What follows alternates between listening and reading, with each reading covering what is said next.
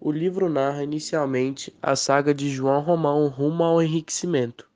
Para acumular capital, ele explora os empregados e se utiliza até do furto para conseguir atingir seus objetivos.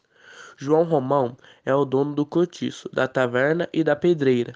Sua amante, Bertoleza, o ajuda de domingo a domingo trabalhando sem descanso. Em oposição a João Romão, surge a figura de Miranda, o comerciante bem estabelecido que cria uma disputa acirrada com o taverneiro por uma braça de terra que deseja comprar para aumentar seu quintal. Não havendo consenso, há um rompimento provisório de relações entre os dois.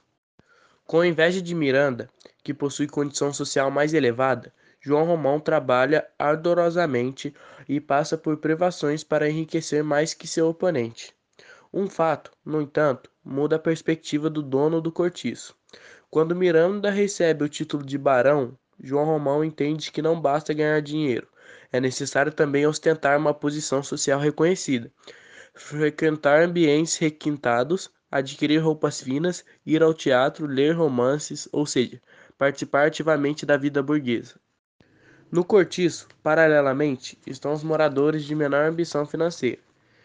Destacam-se Rita Baiana e Capoeira Firmo, Jerônimo e piedade. Um exemplo de como o romance procura demonstrar a má influência do meio sobre o homem é o caso do português Jerônimo, que tem uma vida exemplar até cair nas graças da mulata Rita Baiana. Opera-se uma transformação no português trabalhador que muda todos os seus hábitos.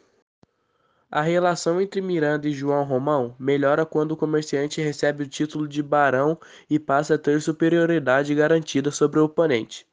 Para imitar as conquistas do rival, João Romão promove várias mudanças na estalagem que agora ostenta ares aristocráticos.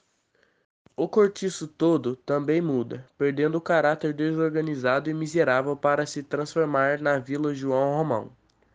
O dono do cortiço aproxima-se da família de Miranda e pede a mão da filha do comerciante em casamento, Há, no entanto, o empecilho representado por Bertoleza, que, percebendo as manobras de Romão para se livrar dela, exige usufruir os bens acumulados a seu lado. Continua após a publicidade para se ver livre da amante, que atrapalha seus planos de ascensão social.